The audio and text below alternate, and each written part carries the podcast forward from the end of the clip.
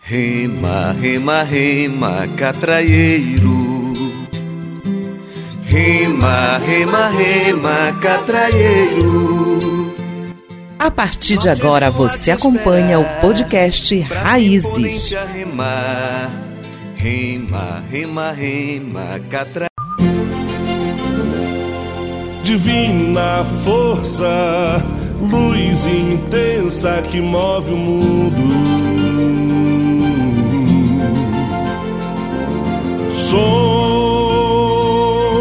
cor, é ternura infinita, inicial, primordial, colossal, universal. Fez a terra e o homem, a natureza pra amar, reinventar e preservar, ter orgulho e admirar. Sinta a força e o ritmo da Amazônia que encanta todos nós. E nesse som contagiante, estamos chegando por aqui para fortalecer nossas raízes de conhecimento e informação. Eu sou Alan Rios e convido você a embarcar comigo na nossa canoa cultural e juntos conhecermos a diversidade da vida na Amazônia. Aproveite e já chame todas e todos para escutar mais um episódio do podcast Raízes que vai começar. Somos desse mundo a tua criação. Somos desse mundo a tua criação. Sonhar, sentir, amar e cantar. Para você que me acompanha, este é o podcast Raízes e hoje vamos seguir viagem até a capital do nosso país, que fica localizada na região Centro-Oeste. Enquanto isso, vamos juntos viajando no ritmo e na alegria do norte, ouvindo a linda canção Brasil de todas as cores do Boi Garantido de Parintins. Brasil da miscigenação, Brasil das águas, Brasil do carnaval, Brasil dos poetas, Brasil de Tom Jobim, Brasil de Carlos Drummond, Brasil de Vinícius de Moraes. Te amar é bom demais. Te amar é bom demais. Brasil do maracatu, Brasil do fandango, Brasil da congada, dos caboclos, Moçambique e Marujada. Brasil dos foguedos, Brasil do reizado, da folia de reis, da folia do divino, meu Brasil de Jorge Amado. Brasil da cavalhada, Brasil da capoeira, Brasil do candomblé, Brasil de Chico Buarque, Brasil de Patativa do Assaré. Esse é o meu, o seu e o nosso Brasil. Essa é a nossa essência. Somos o Brasil de todas as cores. E assim, a nossa aventura do conhecimento chega agora em Brasília, capital do nosso país. Hoje vamos conversar sobre agroecologia, remineralizadores e mudanças climáticas na Amazônia. Brasil do maracatu, do bumba meu boi, do meu boi bumbá. Brasil do fandango, Brasil da congada, dos caboclos, Moçambique Marujada. Brasil Rochagem, agromineração, petrofertilização, remineralização ou fonte alternativa de nutriente é uma técnica desenvolvida para aumentar a fertilidade do solo que permite a captura de CO2, gás carbônico, da atmosfera. A rochagem pode ser considerada como um método que vai ao encontro dos princípios da agroecologia e pode ser aplicada em pequenas propriedades familiares e na agricultura orgânica. A rede embala o sonho do caboclo Que fuma defumar o tejupá Alimentando o imaginário louco Agora sendo rei deste lugar. A rede embala o sonho do caboclo Que fuma defumar o tejupá O conceito de rochagem foi abordado pela primeira vez pelo francês Missou em 1853 e pelo alemão Julius Hensel 1880 em trabalhos sobre utilização de rocha como fonte de nutrientes. A rochagem é praticada há anos e tem como exemplos as práticas agrícolas da calagem e a fosfatagem. No Brasil, o uso de rochas para remineralização começou a ser estudada no ano de 1950 pelos pesquisadores Guimarães e Vladimir. A partir dos anos 70, o foco da técnica passou a ser fornecimento de potássio e fósforo, isso devido à carência desses nutrientes nos solos nacionais. Hoje, a técnica é recomendada para diversos tipos de agricultura, mas principalmente para pequenos agricultores brasileiros que não têm acesso a pacotes de insumos internacionais e muitas vezes manejam insumos agrícolas convencionais sem os devidos cuidados.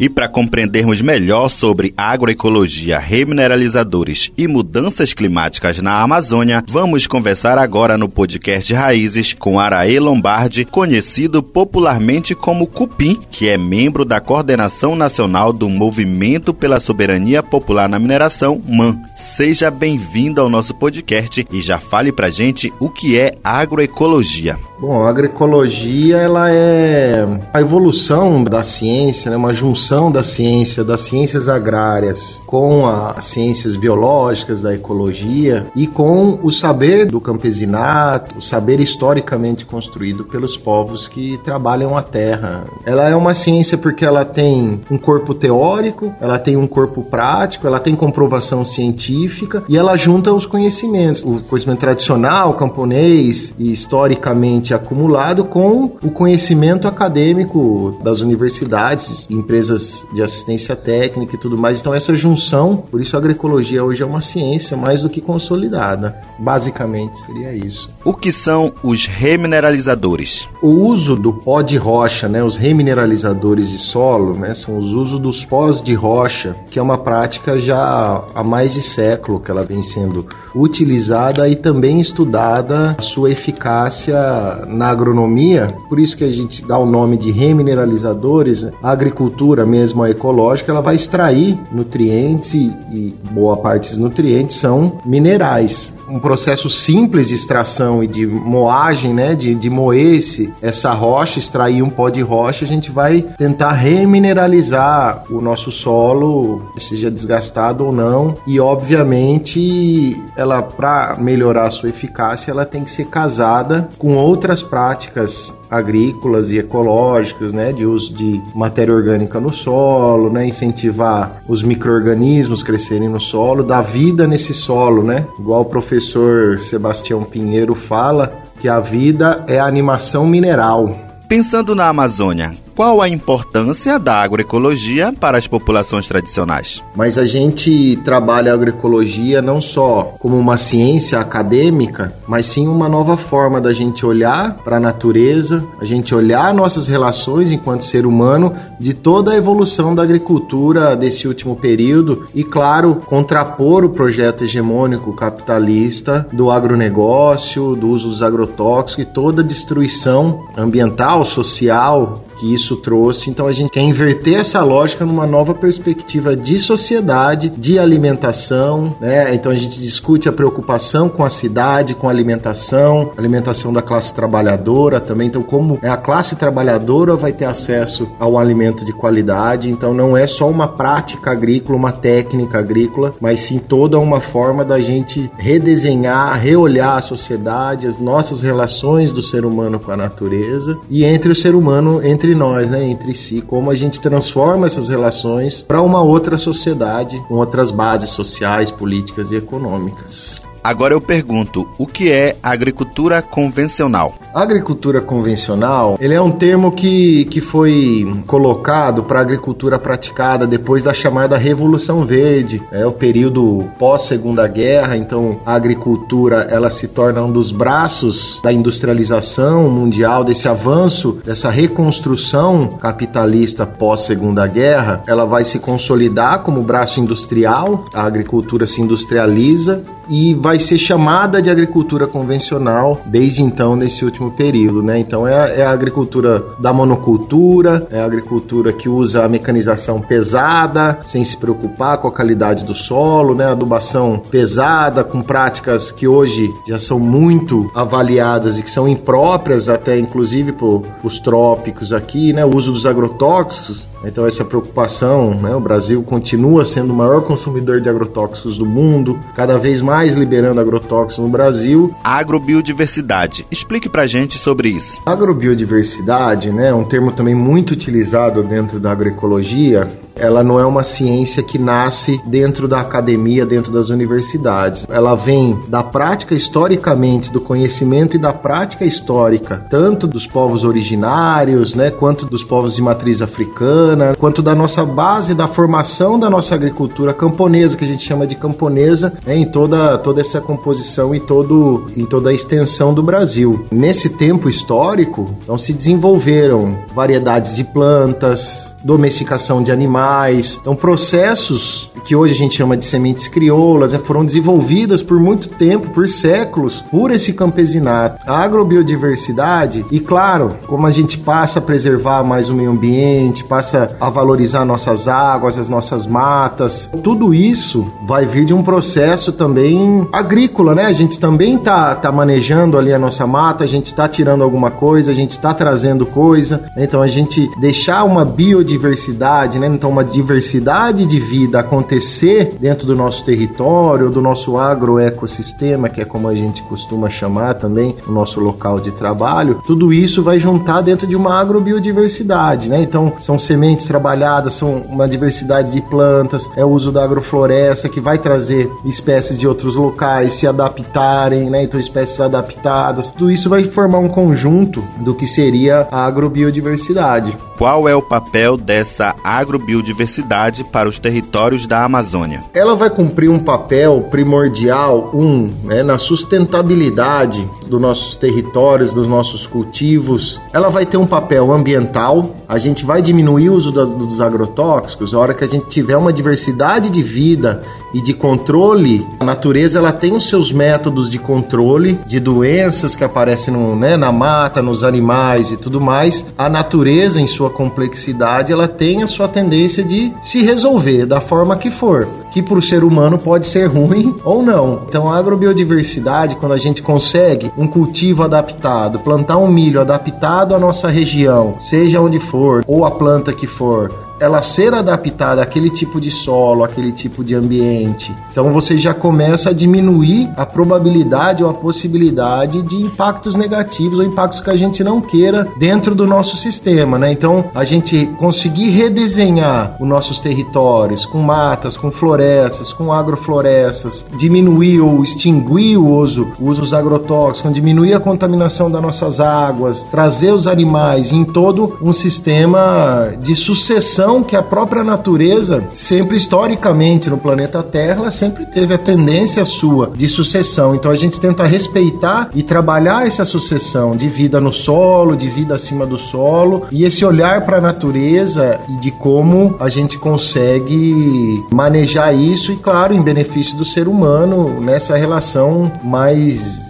dialógica, né, mais de diálogo com a natureza, uma outra relação com a natureza, que se chama, também se costuma chamar dos serviços ambientais, né? Então a gente ter mais insetos em volta da nossa horta, por exemplo, com certeza vai diminuir o ataque de pragas na nossa, na nossa horta. Então, isso são os, os serviços ambientais que, que acontecem. Claro que hoje os serviços ambientais também têm um viés mais, mais liberal e tudo mais que a gente tem que se preocupar, mas não é o foco fica para próxima a gente também conversar disso. Explique o que são agroecossistemas e qual sua relação com arranjos políticos. O agroecossistema é a unidade agrícola na agroecologia que a gente trabalha, né? Só que um agroecossistema ele não está isolado do mundo. Em volta do nosso agroecossistema, ou mesmo dentro da nossa casa, a gente tem as relações culturais, religiosas, políticas que acontecem e que podem, por exemplo, permitir ou não a gente avançar na construção da agroecologia, por exemplo. No nosso território, em volta, é onde acontece a nossa comercialização. Eu tenho uma feira na minha cidade, eu tenho um, um entreposto para entregar. Se eu não tenho, a gente tem que construir. Então, essas relações, elas não estão isoladas do nosso, do nosso agroecossistema, igual a gente falar. Não adianta eu fazer a minha horta ecológica e achar que eu estou transformando o mundo. Você está contribuindo nisso. Mas se em todo o seu envolto não te permitir avançar nisso, é só tem veneno em volta, não tem condição de comercializar ou o que for, né? Ou, ou os arranjos, isso que fala, né? Então, os arranjos culturais, políticos, sociais, e, ou eu não consigo acessar uma, uma política pública para eu conseguir investir no meu sistema, no meu agroecossistema. A gente tem a tendência de dar certo ou não. Então, o agroecossistema ele não está isolado, né? Então a gente transforma o nosso agroecossistema e o nosso agroecossistema também né, tem essa relação de transformar a nossa realidade externa, né? Então, mais ou menos nesse sentido assim. Obrigado, Cupim, pela sua participação e por compartilhar essas informações com a gente. Muito obrigado, uma satisfação conversar com vocês, né? Um podcast feito por uma juventude, um território de muita luta e que tenha vida longa e cada vez cresça mais esse podcast aí. Muito obrigado. É dessas terras longivas de magias que eu tiro meu sustento. É desse verde que encanta que eu tiro meu pão. É nessas águas que serpenteiam a floresta e banham as aldeias que eu navego escoando minha produção. É dessas matas que as sementes colhidas vão brilhar e encantar outros chãos. São essas matas que contam os eventos dos meus ancestrais. Sou feliz Raizeiros e raizeiras, foi muito bom conhecer e aprender mais sobre agroecologia, remineralizadores e mudanças climáticas. É muito importante compartilhar com vocês que estão nos mais diversos territórios amazônicos sobre temas que estão diretamente ligados com as mudanças climáticas. Boa pro tacacá, prato pro meu caldo de tambaqui, remo pra singrar o rio paneiro, pra colher castanha e açaí.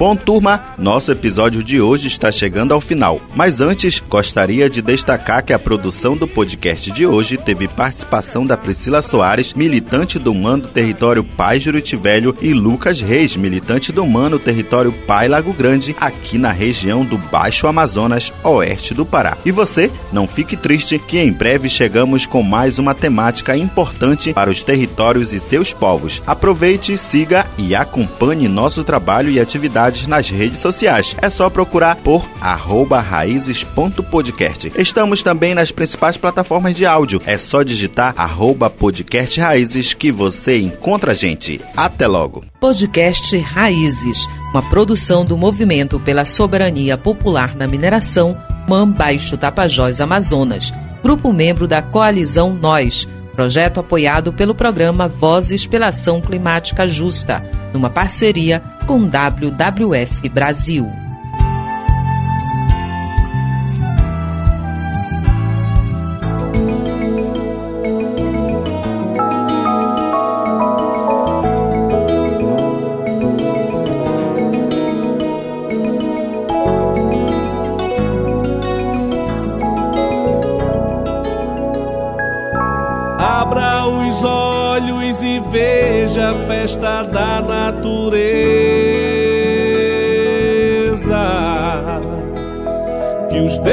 Pintaram pra nós, a Amazônia, um legado em aquarela.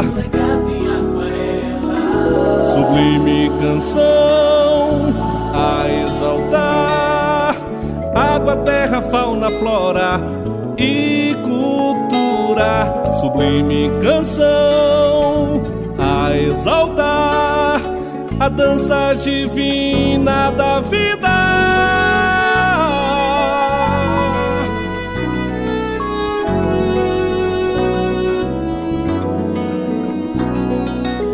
Obra-prima emoldurada de flores, festas de luzes e cores. Arte feita com amor em singelas poesias. A brisa conduz o voo dos pássaros, compondo melodias naturais. Exóticos e raros orquidários abrigam os sonhos de paz. Menina dos olhos do mundo onde a vida clama preservação e o artista traduz a magia. Em aquarela pinta sua paixão. O nosso amor é a Amazônia dos sonhos de Chico Mendes em defesa do ambiente. O nosso amor é a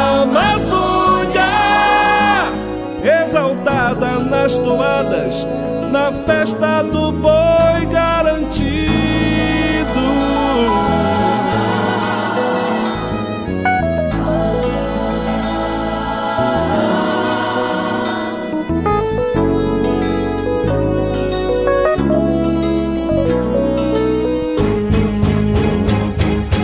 Obra-prima emoldurada de flores, festa de luzes e cores arte feita com amor em singelas poesias. A brisa conduz o voo dos pássaros, compondo melodias naturais. Exóticos e raros orquidários abrigam os sonhos de paz. Menina dos olhos do mundo, onde a vida clama preservação